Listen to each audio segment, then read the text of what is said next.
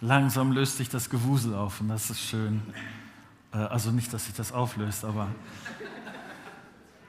schön, dass ihr da seid und ähm, wir wollen tatsächlich weitermachen in der Predigtreihe. Ich weiß nicht, äh, ob Nico das beim letzten Sonntag so deutlich gesagt hat.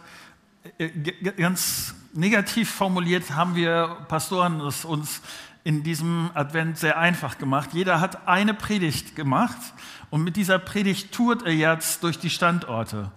Äh, letzten Sonntag war ich im Viertel mit dieser Predigt und ich war in der Spätschicht mit dieser Predigt. Heute bin ich hier in Walle, nächsten Sonntag bin ich dann in der Fahr. Von daher bei den anderen Pastoren läuft das äh, ganz genauso. Und ich bin sehr froh über diesen Bericht, den wir von Josef haben, weil ich glaube, er einige Dinge deutlich macht, macht darüber, wie Gott ist. Und ich hoffe, dass ich euch das gut erklären kann. Deshalb will ich aber noch mal am Anfang mit uns beten und wenn das geht, steht doch mit mir auf.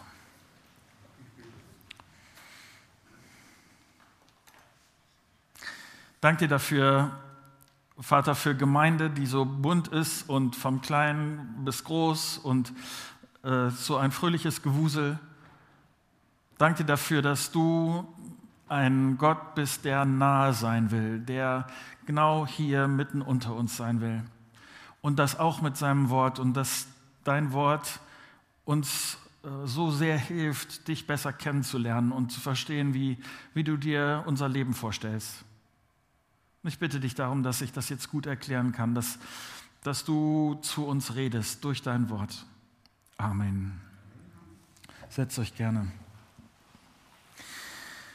Du wirst das wahrscheinlich auch kennen, dass es so Momente im Leben gibt, so, so manchmal sind das ganz kurze Ausschnitte, so ganz kurze Phasen, aber in dieser Zeit gibt es Entscheidungen oder Entwicklungen oder irgendwie was gesagt oder und dieses hat Einfluss auf den Rest des Lebens, viel mehr als manche anderen Momente. Ich muss zurückdenken, das ist ungefähr 15 Jahre her, da habe ich, da waren wir als Gemeinde, äh, sagen wir, auf der Tour. Wir haben, nachdem wir eine Phase hatten, wo wir viele unterschiedliche Räume angemietet, stundenweise angemietet haben, haben wir gedacht, okay, es wäre doch schön, wenn wir ein permanentes Gebäude haben, wo wir sein können. Äh, und wir haben lange gesucht. Wir haben wirklich intensiv gesucht, äh, über ja, fast zwei Jahre, dass wir gesucht haben, ob es irgendwie so eine Möglichkeit gibt. Ich weiß noch genau diesen Moment. An einem Tag habe ich einen Makler angerufen und eigentlich wegen einer ganz anderen Sache. Aber dieser Makler erinnerte sich daran, dass ich ein Jahr vorher schon mal mit ihm darüber geredet habe, äh, über andere, ein anderes Objekt. Und wir haben erstmal das verhandelt, so weshalb ich ihn angerufen habe und so. Und dann sagte er, aber ich erinnere mich. Vor einem Jahr haben Sie mit mir über das Gebäude in der Norderneystraße äh, gesprochen.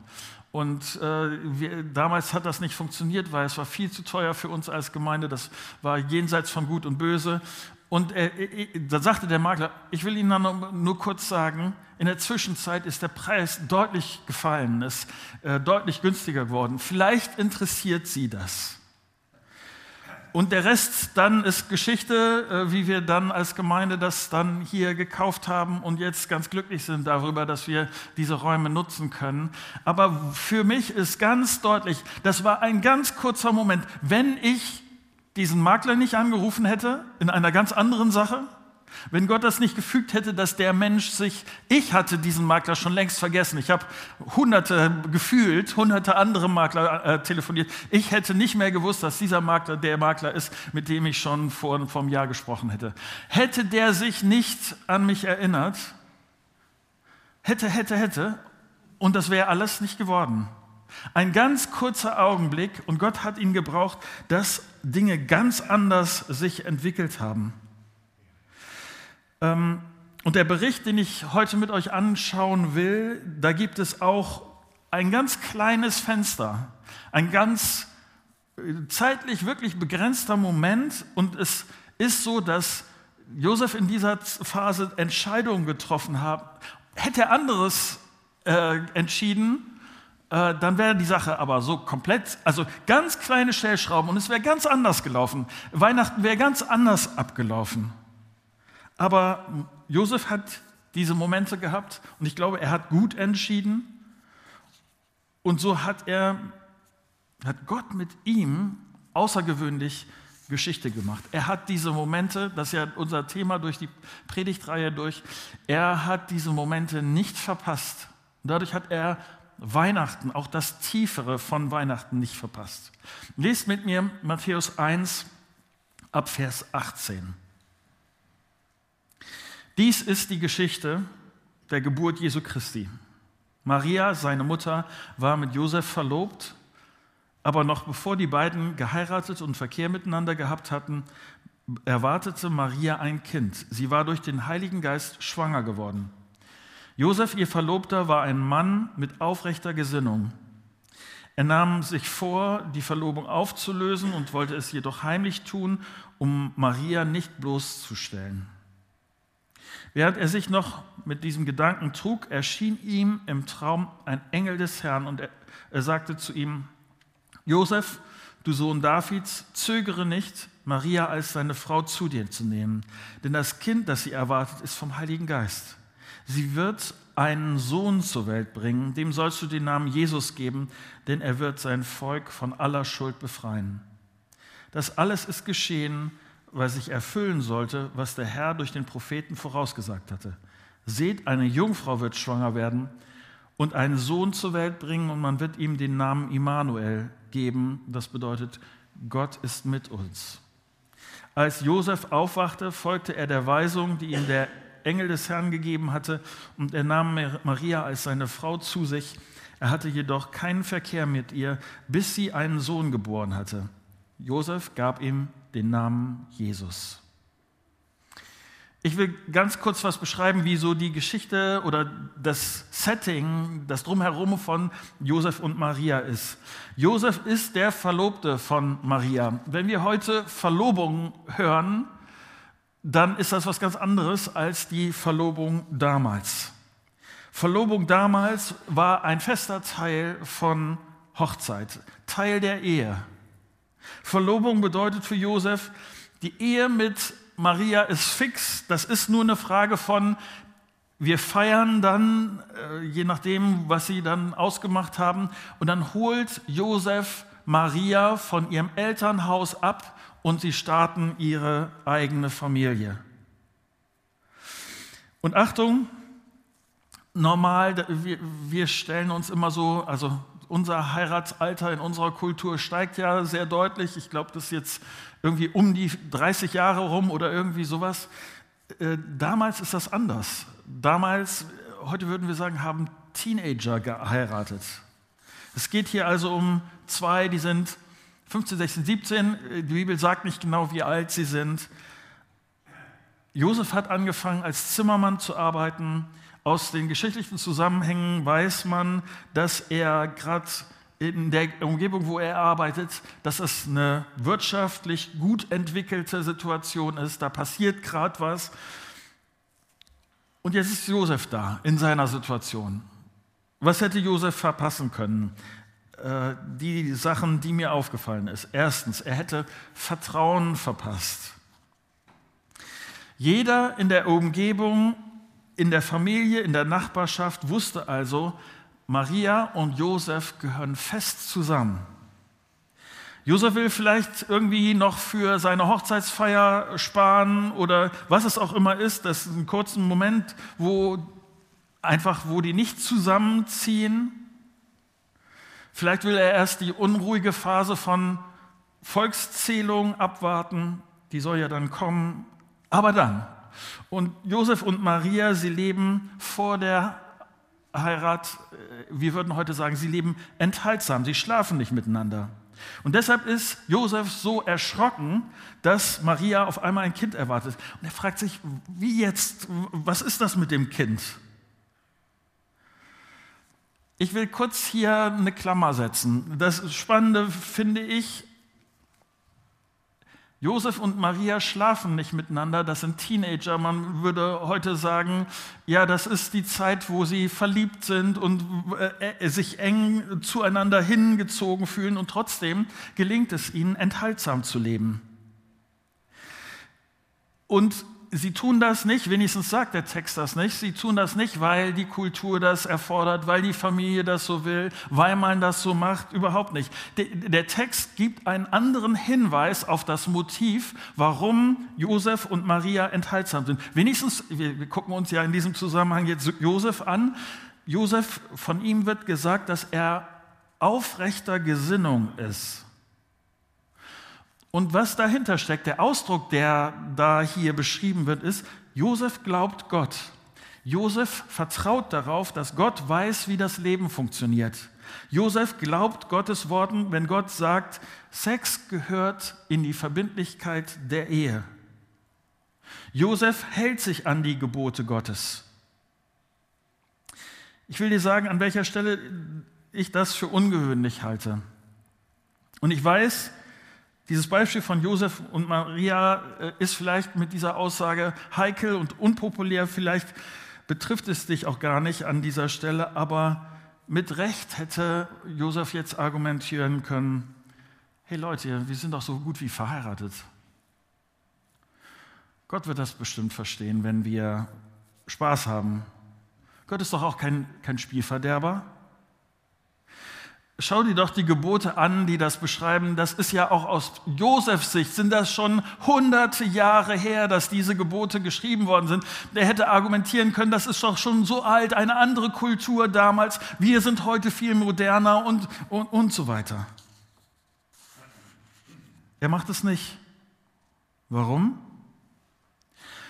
Josef hat verstanden, dass vieles, was ich in der, Bibel, in der Bibel lese, nicht von der Zeit abhängig ist, nicht von der Kultur abhängig ist, auch nicht von meiner speziellen, von meinen speziellen Umständen betroffen ist.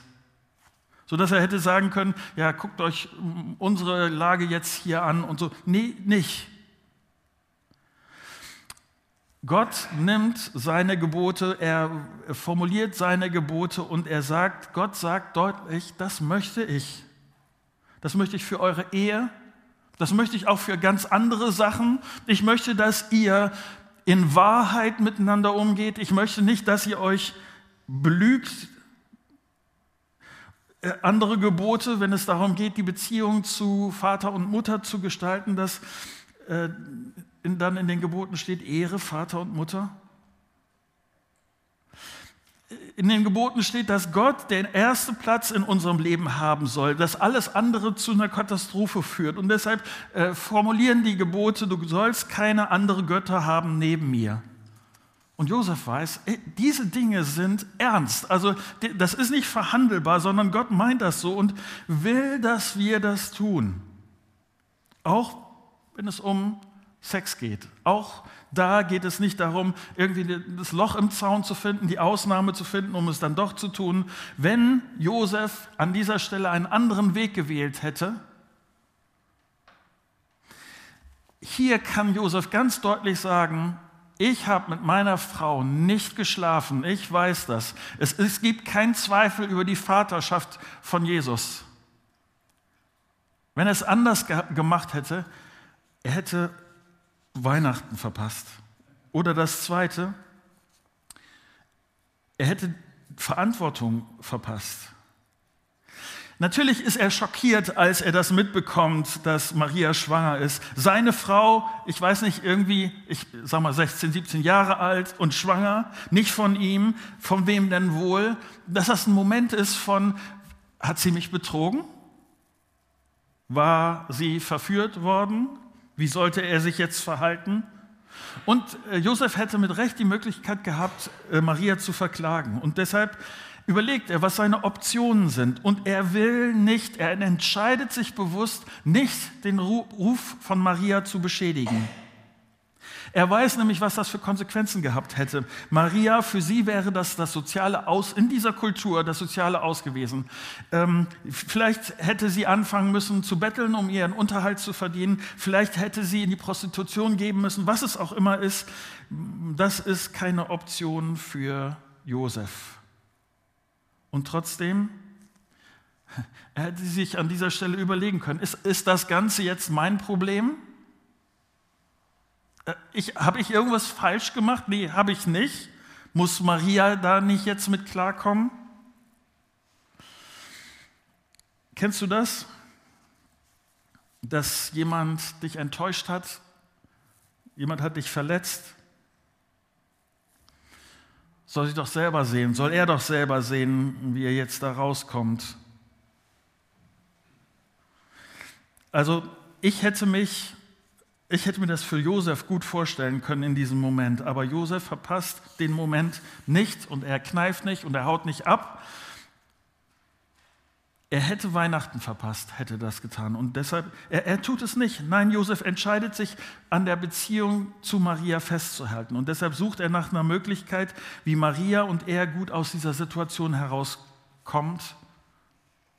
Und er übernimmt Verantwortung. Ich sag mal, es gibt hier einige, die ein bisschen jünger sind als ich.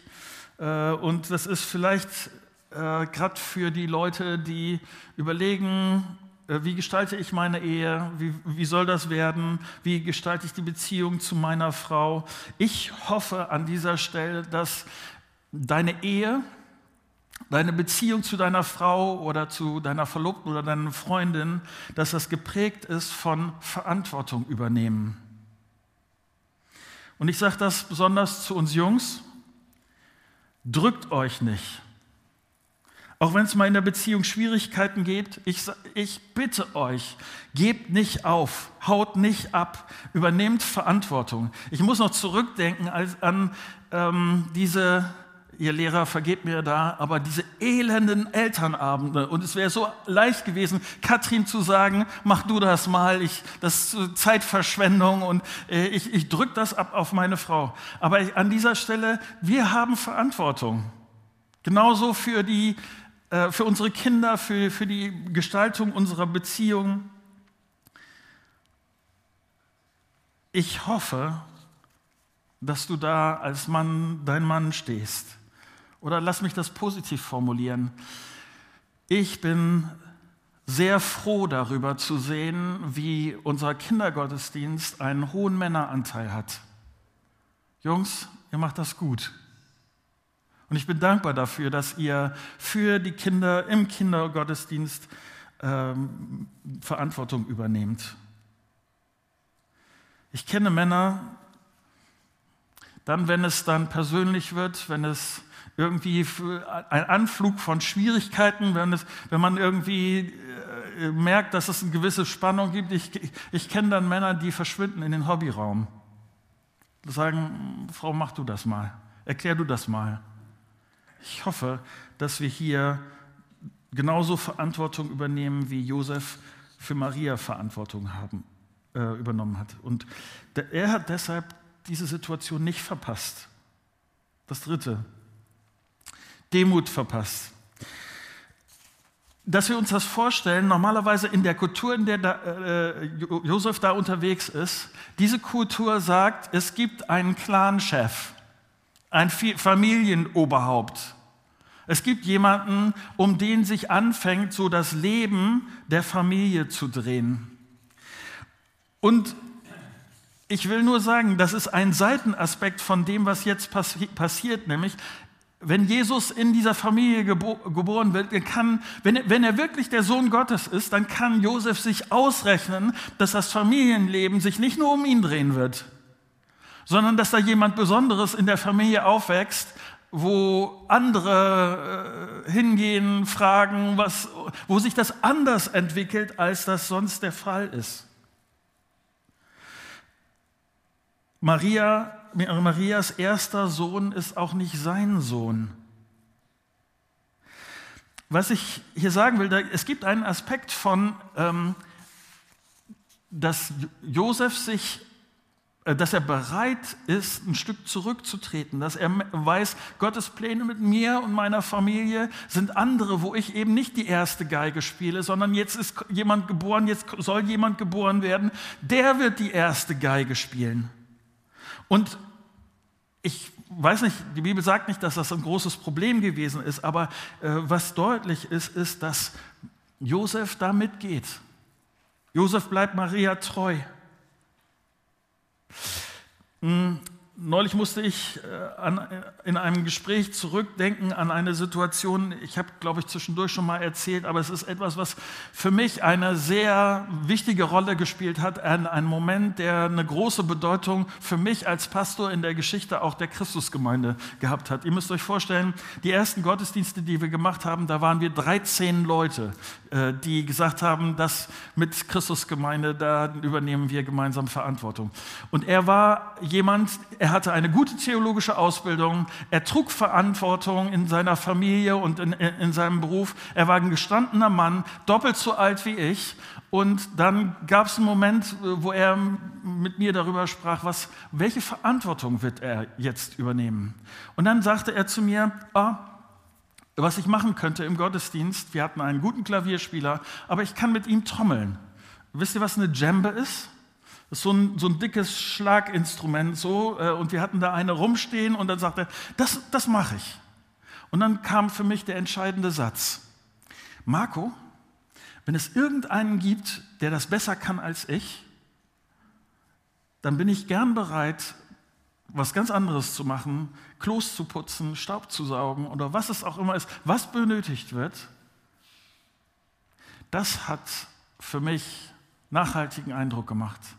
Jemand, der bereit war zu sagen, hier, äh, ich mache das, was, was nötig ist, sich demütig einordnet, mitmacht. Und ich, ich weiß nicht, wie du damit umgehst oder was das, was das für dich bedeutet. Ich, ich sehe das nur in vielen christlichen Gemeinden, dass wenn die Dinge anders laufen, als ich sie mir vorstelle, wenn meine Vorschläge nicht durchkommen, wenn in Gemeinde anders entschieden wird, wenn, wenn ich nicht genug nach meiner Meinung gefragt werde, dass Leute dann sagen, nee, das gefällt mir nicht, da suche ich mir was anderes. Und Josef ist hier so total anders äh, Josef stellt sich nicht ins Schaufenster. Josef hätte sagen können, Gott, das ist auch mein Leben, also darf ich kurz mal sagen hier, dass, also äh, fragst du mich mal kurz, wie, wie ich mir mein Leben vorgestellt habe? Nee, das, nichts davon passiert. Und ich habe mich gefragt an dieser Stelle, wie gehe ich mit solchen Situationen um? Wie schnell erschüttert es mein Selbstbewusstsein, wenn es, wenn Gott scheinbar andere Pläne hat mit meinem Leben, als ich das hätte. Wenn andere, sagen wir, die, wenn die anderen die Lorbeeren einheimsen, während ich nur in der zweiten oder dritten Reihe stehe, wie andere ganz vorne stehen und ich hinten. Was, wenn man nicht, nicht fragt? Aber wenn dich andere fragen, dann, wenn es um unbequeme Arbeiten zu, äh, geht, dass, dass, du dann, dass ich dann denke, äh, bin ich dafür dann gut genug? Wenn es wirklich darum geht, äh, sagen wir, in der letzten Reihe zu stehen und demütig zu unterstützen, äh, die schwierigen Arbeiten zu machen, wenn, wenn andere schon feiern oder wenn, es, wenn sie es sich gut gehen lassen? Und deshalb auch hier dieser kurze Blick auf die Zeit nach der Geburt. Da muss Josef mit Maria nach Ägypten fliehen. Sein Haus, sein Arbeitsplatz muss er aufgeben. Sein, wie, wieder, seine Pläne werden über den Haufen geschmissen. Die Sicherheit, die er sich aufgebaut hat, ist vorbei. Und er ist ein demütiger Mann, der für Gott lebt. Er lässt sich von Gott in diesem Moment so gebrauchen, wie Gott die Pläne hat. Mit dieser Haltung verpasst Josef Weihnachten nicht.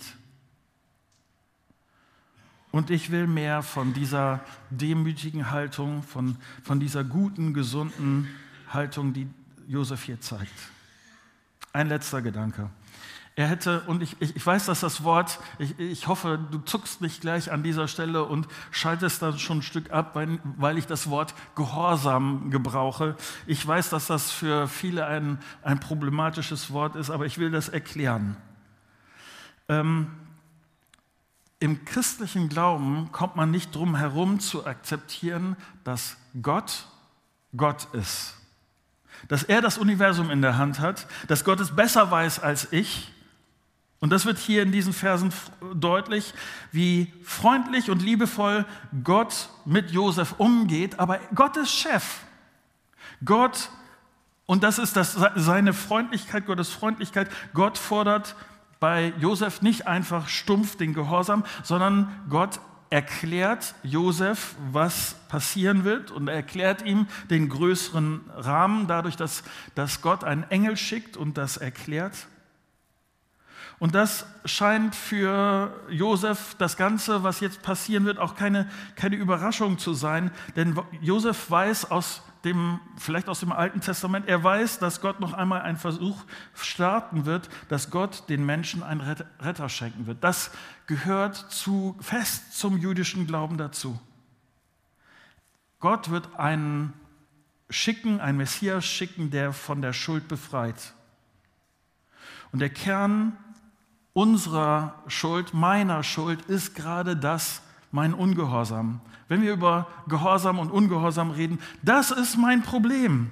Der Kern ist, dass ich es gerne selber gestalten will, mein Leben. Der Kern ist, dass ich gerne, mich ungerne jemandem unterordne. Die, die, von Anfang an war die Diskussion im Garten Eden damals, erster Mensch, erste Menschen, sollte Gott gesagt haben, Gott in Frage zu stellen.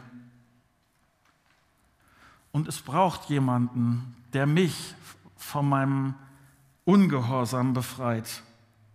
Wegen meines Ungehorsams, wegen meiner Rebellion, meinem Eigensinn. Deshalb ist Jesus gekommen. Und deshalb musste all dieses umständlich von Weihnachten sein. Gott musste Mensch werden, damit wir Menschen verstehen, wie das hier sein Name ist. Gott ist mit uns. Gott ist mit dir. Und Jesus ist deine Rettung. Und Josef vertraut Gott. Josef ist Gott gehorsam und deshalb verpasst er Weihnachten nicht. Und genau das ist der Weg, um den es bis heute geht. Ich vertraue darauf, dass Gott Gott ist. Ich bin bereit, mich in Gottes Hand zu begeben, äh, Gott zu sagen, ja, ich weiß, welchen Hang ich zum Eigensinn habe. Ich weiß, wie ungehorsam mein, mein Problem ist. Aber ich komme zu dir. Ich vertraue dir. Ich folge dir gerne. Und du bist derjenige, der meine Schuld vergibt, damit ich leben kann. Ja, Gott, ich will tun, was du sagst. Was du sagst in deinem Wort, ich will das ernst nehmen. Ich glaube, dass Gott auch weiterhin dass wir das nicht falsch verstehen, ähm, dass Gott uns, ich glaube, dass Gott uns äh, in der Regel durch sein Wort solche Dinge sagt.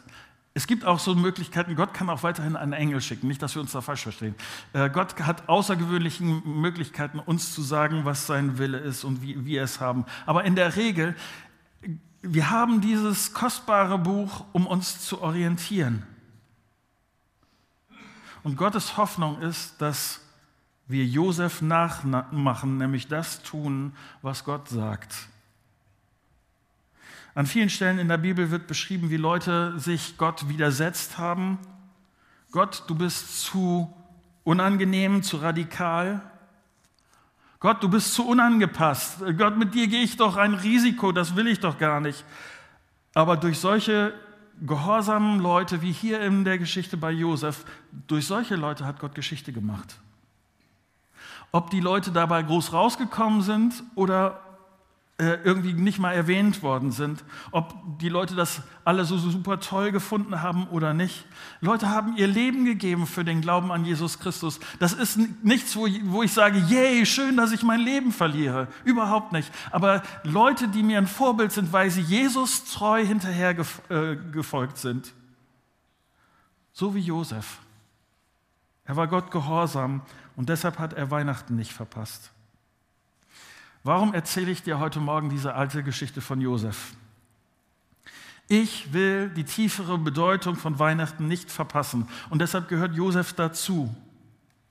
Du wirst in den nächsten Tagen deine Momente haben, die Gott dir gibt und ich hoffe so sehr, dass du die Möglichkeiten, die Gott dir gibt, nicht verpasst.